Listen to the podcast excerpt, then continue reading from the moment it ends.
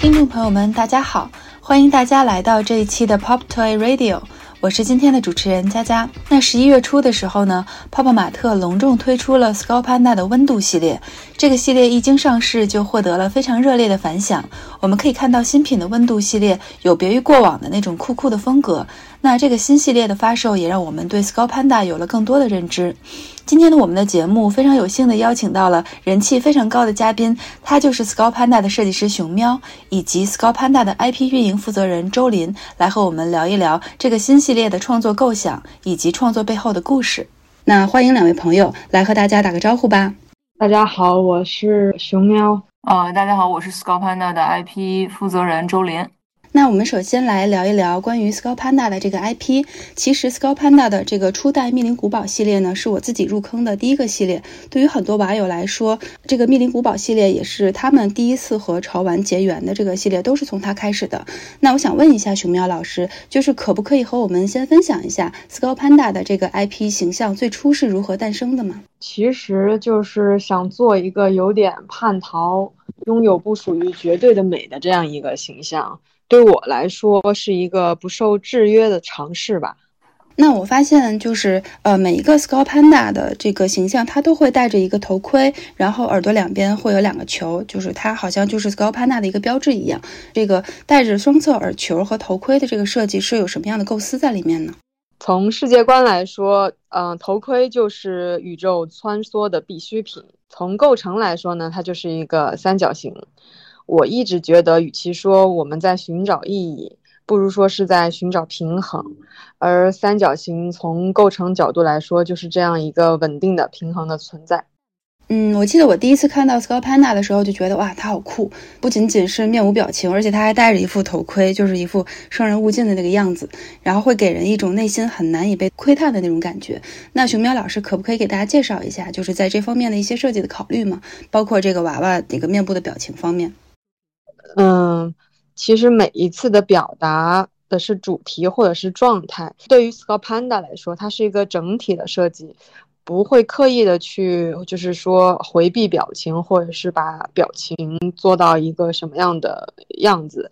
我觉得要是它的当下那个设计而去定这个样子。至于感觉的话，我觉得客观感受是被引导，但不会被框架所封闭的。设计主题像是一个指路牌，只能说，嗯，我在这个方向上，但是具体的解读就是每个观众不同的视角，他都会有自己的感受嘛。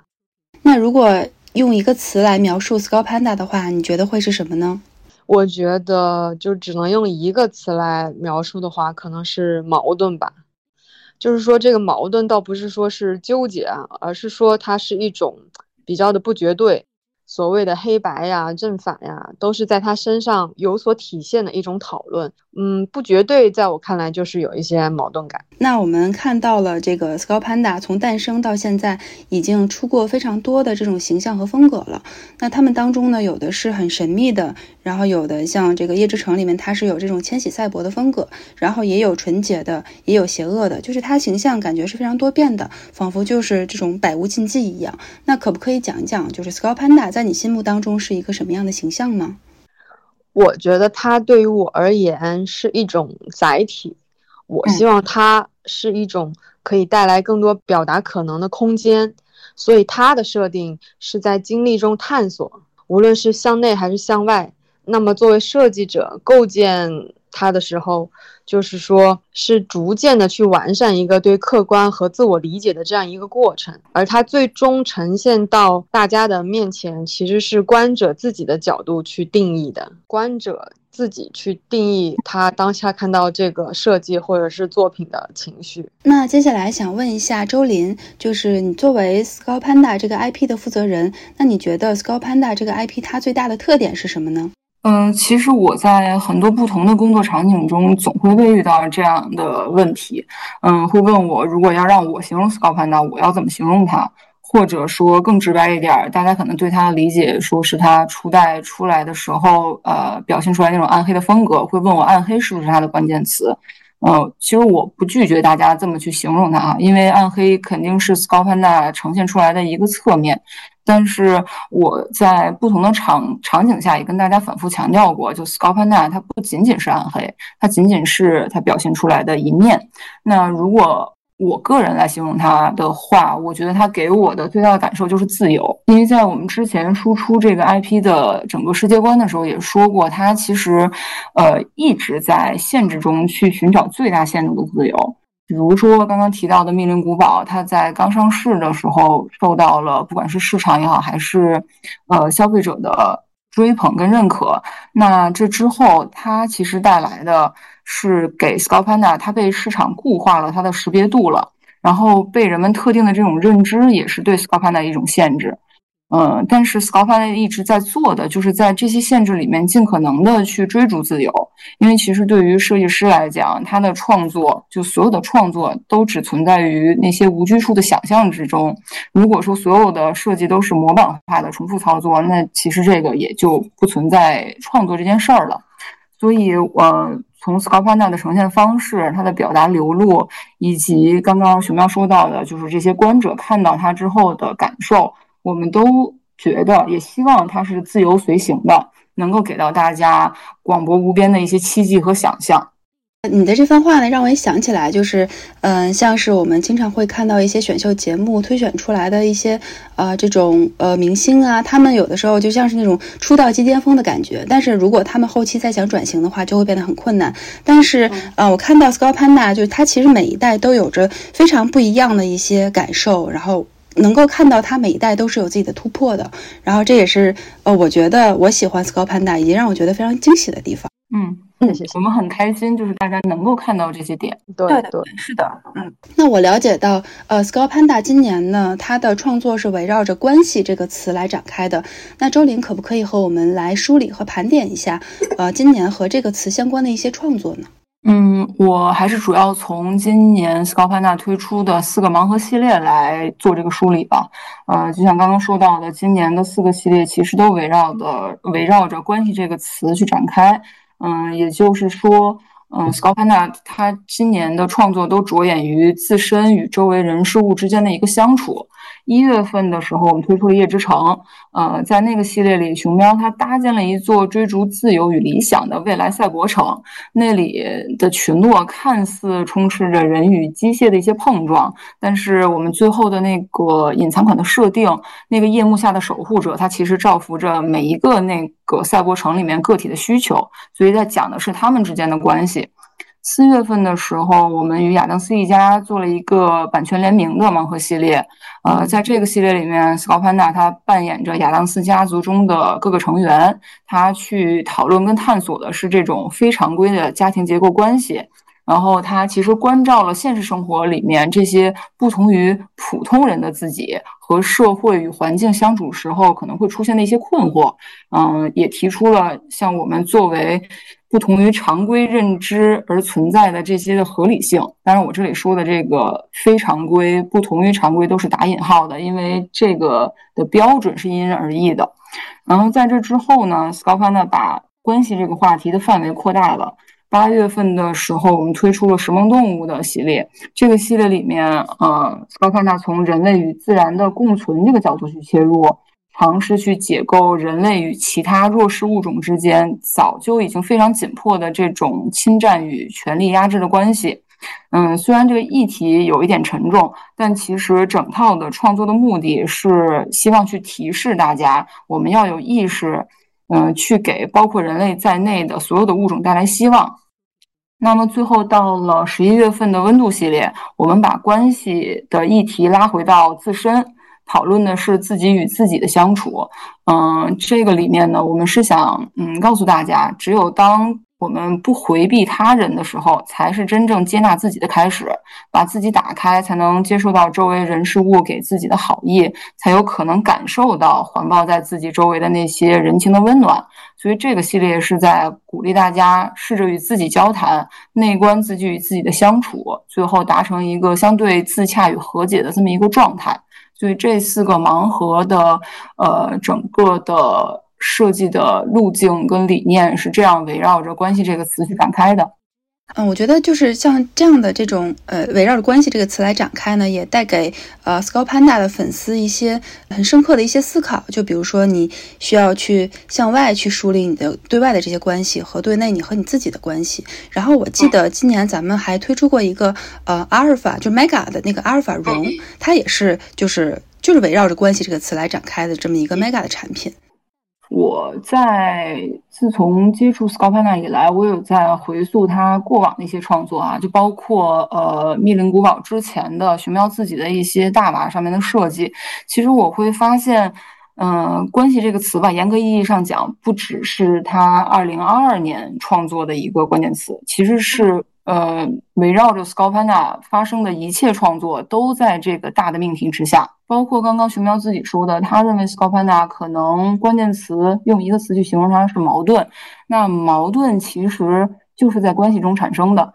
一个人是产生不了矛盾的，一个物体也没有办法，只有在一个以上的两个、多个之间产生了关系、产生了联系之后，才能出现矛盾的这样的一个状态。包括我说的自由，自由也是相对而言的，也没有办法从一个单独个体上去体现。所以其实，呃，对于 Skull Panda 来说，不管是哪一条产品线，什么样的创作关系，都是一个大命题，都是在这个大命题底下。嗯，可能熊喵在当时当下有一些更有兴趣的方向跟具体的话题，我们再去进行延展。那我再问一个问题，就是我们明年还会围绕着“关系”这个词来进行吗？还是说会不会有其他新的主题？能不能能不能和我们剧透一下呢？其实就像我说的，嗯，“关系”这个词它其实是一个大的命题。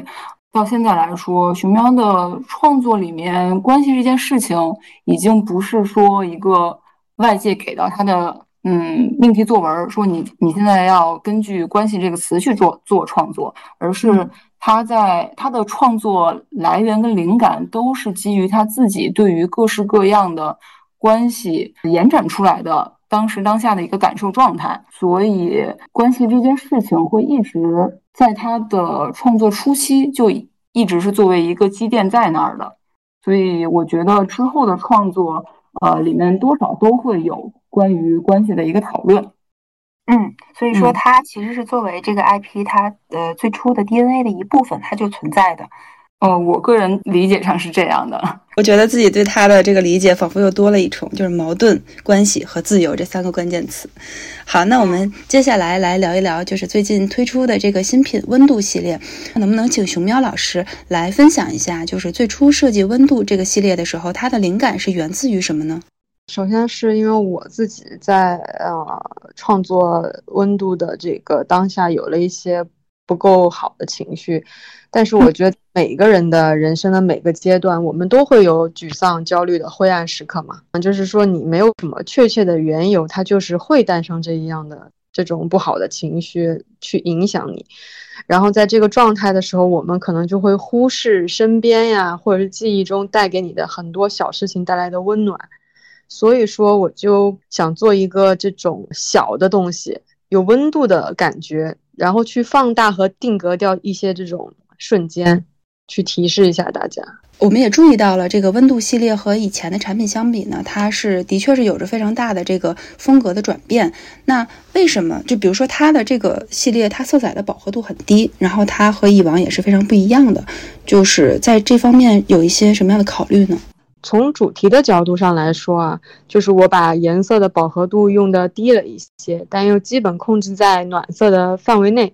嗯，就是想表达一幅惬意和温暖的画面，因为这样你可以就是很有代入感，融入周围环境的真实感，去给观者营造一个温暖的氛围，而且从颜色的层面来说，这样的颜色也会很利于表现陶瓷手作的质感。对它这个是很明显的这种陶瓷质感嘛，所以说就是应用这种陶瓷的呃这样的一个一个质感，是想给大家传达一种就怎么有触感的这种感觉吗？个人觉得就是陶瓷会给人很温润的触感，就像你刚刚说的，就是会有那种亲近感，加上我们的这个呃 ZB 里面的雕刻手法是模拟了手工的这种雕刻手法，所以就比较适合这个主题。还有从上色的肌理啊，还有加上了光油去模拟这种釉面的光，就是希望可以达到一定程度的相似。嗯，明白。所以说这也是我们这个系列全系列都选择这种陶瓷质感的一个原因，是吧？对，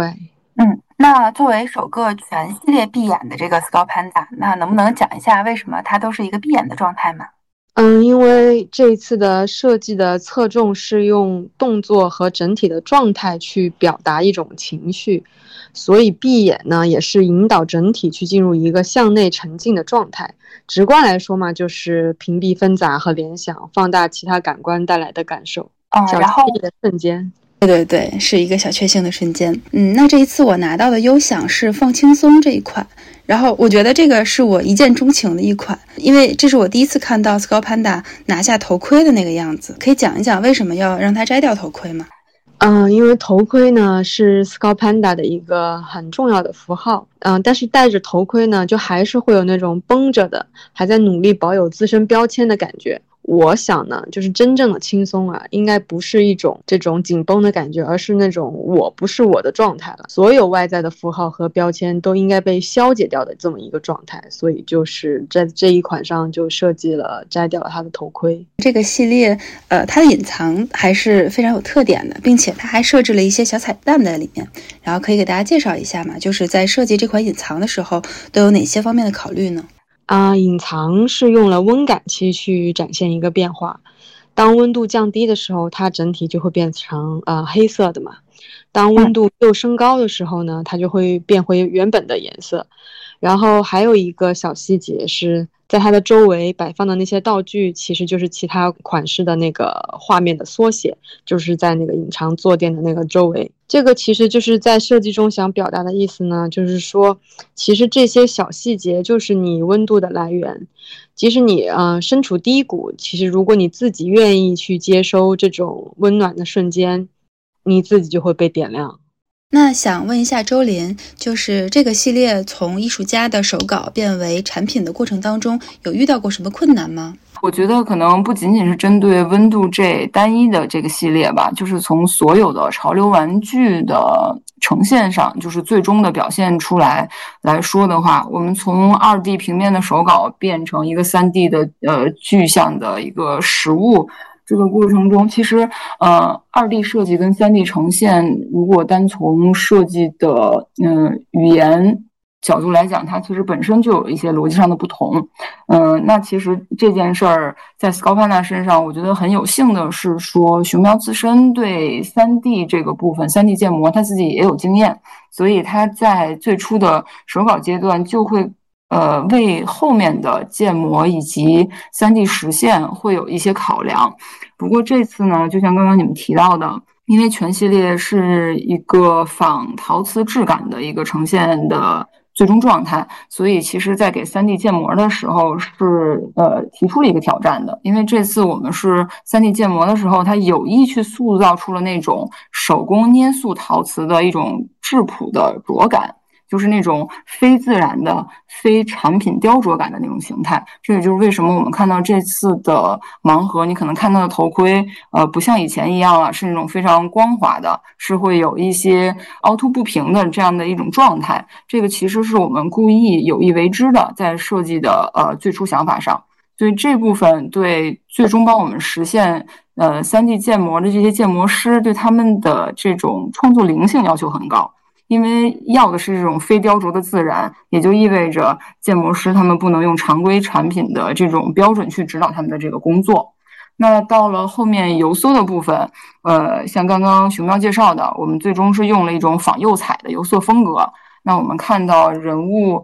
他身上那个嘴巴、眼影及四肢这些胭脂上会有一些细小的擦色纹路，那些白白的小纹路，其实都是我们让油色的。师傅在人工上色的时候，用笔刷一笔笔扫出来的，这都是人工操作。那既然是人工操作，它就有着极大的不稳定性。呃，以及最后上的那层高光的亮油，这一层高光亮油，它对我们在。最后完整的这个产品出来之前，对未完成部件的储存条件也有着非常高的要求，不然可能就会产生落灰和各方面的这个问题。这个是从整体这个系列的呃呈现角度来说的，它的所谓的从二 D 变成三 D 过程中遇到的一些呃潜在的问题吧。那对于隐藏款来说，刚刚熊猫也介绍了我们想要的它的设计理念到底是什么。那这个温变的工艺其实也是经过了多次的温度的测算尝试，才能达成现在目前我们看到的一个最终效果。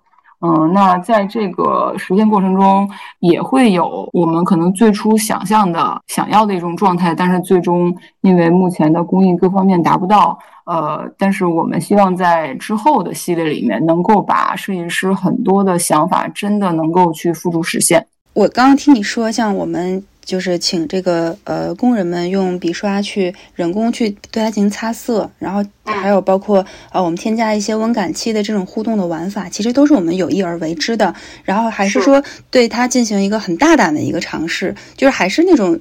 还是回到了我对 s c o p a n a 最初的一个印象，就是每次他都是在突破自己，想要去尝试一些不一样的东西。嗯，我们不管是选用特殊工艺也好，还是一些。呃，玩法也好，其实最核心的目的还是为了去更好的呈现设计师对整套的设计理念的展现，而不是说纯粹为了玩法，或者说是希望纯粹为创新而创新，更多的还是服务于它整体的设计理念。这一套就像周林说的，这其实是。看着特别简单，其实是非常难。就是它的设计就很早，然后中间三 D 阶段，我和三 D 的小伙伴就是来回发那个三 D 文件，都发了不知道多少回。就是我们来回在雕刻那种，去模拟那种手工的感觉。还有油色的小伙伴，其实我其实是非常感谢他们的。对，所以看来这个系列它从手稿到最后产出产品，还是经历了一个非常不容易的漫长的一个过程。嗯，对，其实是大家共创的一个结果吧。最后，因为一定不是一个人出了一个稿子就能达成现在的一个状态的。希望大家呢也能够呃更好的、更深入的了解我们对 Scopana 的这个呃设计的巧思在里面。嗯，然后我们也发现了，就是这个系列的包装盒它也很特别，就是嗯，你会特别想去摸它。那可以给大家介绍一下这个包装盒吗？嗯，其实每次我们在做各个系列包装的时候，我们做包装的平面的小伙伴都会提出不同的方案来。那这一次我们对于温度的包装，其实也来来回回做了很多轮的讨论。然后我目前我个人认为，这次的包装的设计还是非常有突破性的，因为我们。有意舍去了具象的产品形象，嗯，熟悉泡泡玛特产品的那个朋友都会知道，基本上每次我们都会用一个主推形象去放在这个包装盒上去吸引呃消费者来去更多的关注这一套产品。但这次我们嗯也是有意为之，去舍掉了这个具象的形象，我们简化了这个复杂的视觉画面，着重在描绘光影的变化。嗯，其实目的就和刚刚呃你们提到的聊到的全闭眼的设定是差不多的。我们是想去屏蔽那些呃纷扰，去放大其他的感官感受。其实这次呢，我们是想选择在视觉之外的感官途径，让大家去能感受到温度。所以在材质方面，我们选用了呃非常富有颗粒触感的这种纸张，特殊纸张。虽然这个所谓的特殊纸张，它不是什么高科技，不是说你真的摸着它，它能有加热或增加温度的这么一种表现，但是呢，我们也想说，就是生活里面，我们大家对于温度的感受，其实就是随着肌肤之间这种有效的接触去传递出来的，比如说像呃拥抱，像呃像握手。嗯，所以呢，我们这次选用这种增加触感的独特肌理纸张，也是希望用户能在触摸到包装盒的那个瞬间，他就能感受到指尖摩擦传递出来的这种温度。就是最开始大家接触到这个系列的时候，借由包装去鼓励大家感受，呃，温度其实是从内而外表现出来的。对，那这个设计确实是能让大家感到这种，就是回归到最最质朴的那种感受。那这个系列当中有没有你个人比较喜欢的产品呢？和大家分享一下吧。嗯，其实你们刚刚提到了这一套系列的二 D 稿，最早应该是在去年的年初春天的时候吧，什么嗯就是提出的。然后当时我看到二 D 稿的时候，呃，我第一眼也是被放轻松那一款吸引了。嗯，也像他说的，就是你们刚刚聊到的头盔这件事情，是 Scopanda 这个设定里面非常重要的呃一个部分。在温度这个话题下。他真的愿意把这一层看似能够保护自己非常坚硬的外壳摘掉，能够把里面的这个真我、本我愿意去给大家看这件事情，就是他其实是非常有勇气的一件事儿。所以，嗯，当时看到二 D 手稿的时候，我就是想说的是，它的设计初衷以及它呈现出来的状态都是非常打动我的。我也是非常理解你这种感受，因为咱们喜欢的是一样的这个这个款式。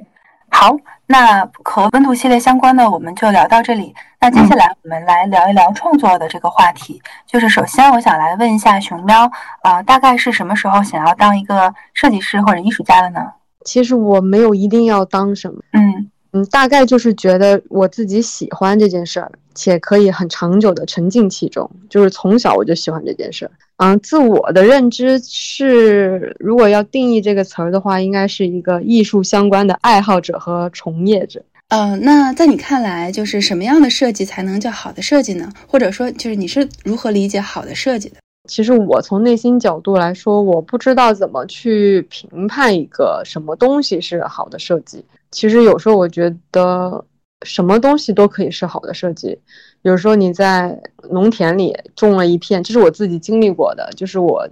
在农田里，然后那片田地是一片种棉花的，然后那个棉花正好开了，很漂亮。当地的村民就拿起一朵给我说：“你看这朵多漂亮！”我觉得这个就是大自然，也是大自然的一种好设计，因为。他也觉得那朵特别特别的好看。其实当下那朵，它真的就是非常非常的好看。所以你要我定义什么是好设计，我觉得这个命题对我来来说的话有点难度。我觉得处处都是好设计。所以说对你来说，其实一天当中有很多个时候都会让你注意到，哎呀，这个地方很漂亮，然后那个地方让我很感动，这些都是你创作灵感的来源，对吧？某种角度是的。那可不可以和我们分享一下，就是作为一个设计师、一个艺术家的一天是怎么度过的呢？这个，如果我是在制作阶段的话，就是主要去工厂校对跟进。盯油色呀，盯各种各样的进度啊，然后盯效果，会在那个阶段就是比较忙碌。如果我是在我的工作室这边的话，我的生活就会比较普通，就是处理工作、画画，或者是动手做一点小手工。我本身就是比较宅，就是骑摩托车和带小狗遛弯儿，就算是特别时刻了吧。可不可以就你的创作风格聊一下呢？因为呃，我们发现就是你的创作风格好像呃，并不是一直以来都固定的，但是呢，一直又有着非常蓬勃的这种创作力。跟我们分享一下，平常都是呃如何保持这种蓬勃的创作力的呢？我的话，风格不固定，不能说是创造力蓬勃吧，只能说我还是在尝试和探索，因为我感兴趣的东西很多。如何找创作灵感的话，就是就像刚刚一样，我比较习惯于去记录日常的想法，平常好奇的东西也多，就是受到的感触也比较多。如果有想法的话，就会写下来，就是想到哪儿写到哪儿。没法用词汇去概括的时候呢，可能就拿起 iPad，就是简单的画一画。这个过程也算是一种自我交流吧。那你会有感觉到灵感枯竭的时候吗？这种时候会怎么去度过它呢？或者是怎么去避免这样的时候状态呢？我觉得是无法避免的，因为我觉得这个就是身为创作者的一种常态。除去你日常积累的过程以外。你能做的就是反复琢磨，就是在那抓耳挠腮，等待一个对自己有说服力的想法出现。好的，那你最近有在画什么东西吗？然后今后还有没有一些想进行尝试的一些方面呢？最近刚刚画完泡泡玛特给我的作业，就是会开始画一些小草稿和让让自己愉悦的一些小设计嘛，就是会一直就是交替存在的。就是想尝试的东西有点多，比如说更多的故事感、系列感，更多变化的构成。现阶段就是希望自己工作外的时间可以多一点吧，多陪陪自己的狗狗，是不是？是吧？嗯，接下来我想问一下周林，就是你作为 Scout Panda 的 IP 运营的负责人，那你是怎么将呃艺术家的这种设计理念去传达给观众的呢？首先，我觉得可能就是刚刚前面咱们说到的一个话题吧，就是从协助熊喵把他的呃一些想法，呃从产品端把他的这些理念想法呈现出来是非常重要的一环，因为其实大家能够认识、了解 Scout Panda，都是从已经生产出来的娃和产品上面去认识的，所以协助他把把这一步做好，其实是很重要的一环。然后从另外一个方面来讲，我觉得个体之间的沟通模式都不同，人与人之间的交流有时候是自带密码的，就密码当然是打引号的哈。嗯，然后我自认为和熊喵之间的沟通是相对非常自然跟轻松的，绝大部分的时候，我们的一些想法，双方也能很快的理解它的真正意图是什么。所以在这个过程中，我在这儿的角色可能像是一个翻译。就是像平时我们宣发端口的一些语言、文字和图像的信息输出，我可能是作为一个翻译，需要把它真正想要表达的事情能够讲给大家听。这里提到的这个信息传达，其实它的传递有效性是更重要的。嗯，因为很多时候信息的传达跟信息的接收不一定能成正比。嗯，特别是像当下这个社会，人们可能更习惯于快速的抓取各类的信息。那这样一来，呃，用什么样的表达形式，又或者说从什么样的端口平台去传播，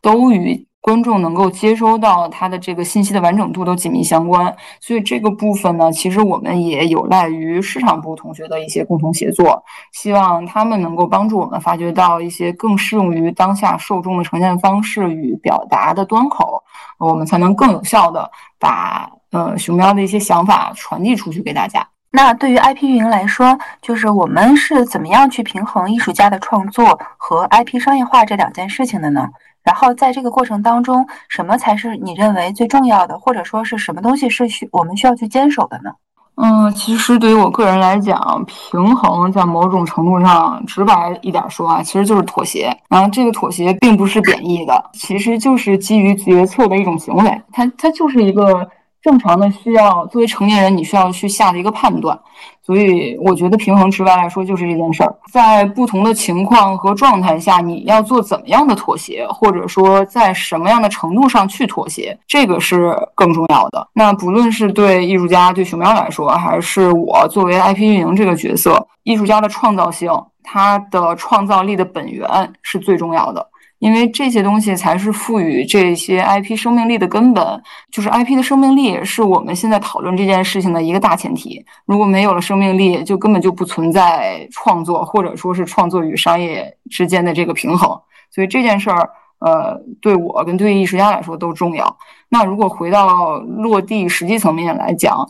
最不想做的一件事儿就是用风格或者说方向去限制熊猫的创造力。这个可能是我们之间的一个协作方式吧。嗯，我们其实会保持比较紧密的一个沟通，不仅仅是工作上，那生活中的一些一些细节的感受，其实它会潜移默化的去影响什么样的创作。所以我觉得分享感受，保持一个真诚的沟通，是我们协作模式里面非常重要的一点。所以说，就是我们虽然说是在帮助 IP 做这种挖掘和商业化的事情，但事实上，艺术家他自己的这个创作力其实是最需要被我们保护起来的一种东西。是，